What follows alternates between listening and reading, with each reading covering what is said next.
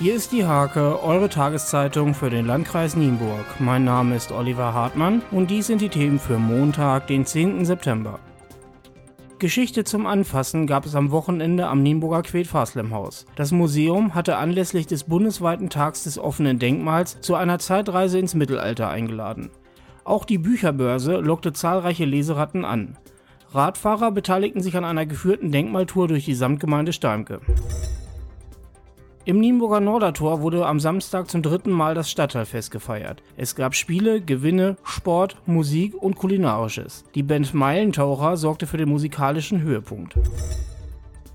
Bei einer Delegiertenversammlung des SPD-Unterbezirks Nienburg positionierten sich die Redner deutlich gegen rechts. Sowohl Unterbezirksvorsitzender Gran-Henrik Tönne als auch Europaabgeordneter Bernd Lange fanden deutliche Worte.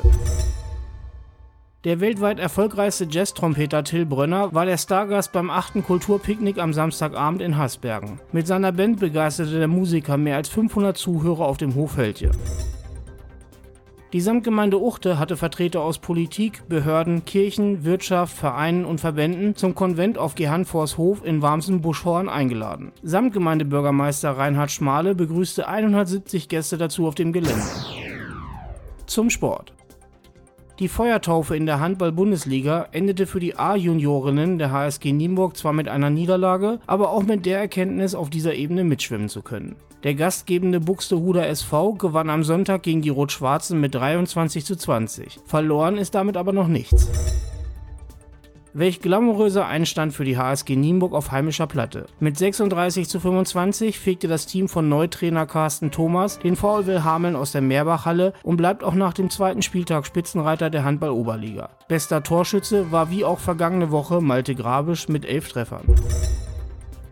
Hängende Köpfe in Steimke. Die Landesliga-Fußballer unterlagen am Samstag beim SV Bavenstedt mit 2 zu 3 und durften sich darüber durchaus ärgern. Zu viele eigene Fehler waren der Grundstein der erneuten Niederlage. Für die Brigitta 11 trafen Arnold Schneider und Jan Riekhoff. Diese und viele weitere Themen lest ihr in der Hake am Montag oder unter www.diehake.de. Diese Nachrichten sind urheberrechtlich geschützt und dürfen nur unter Quellenangabe die Hake weiterverbreitet werden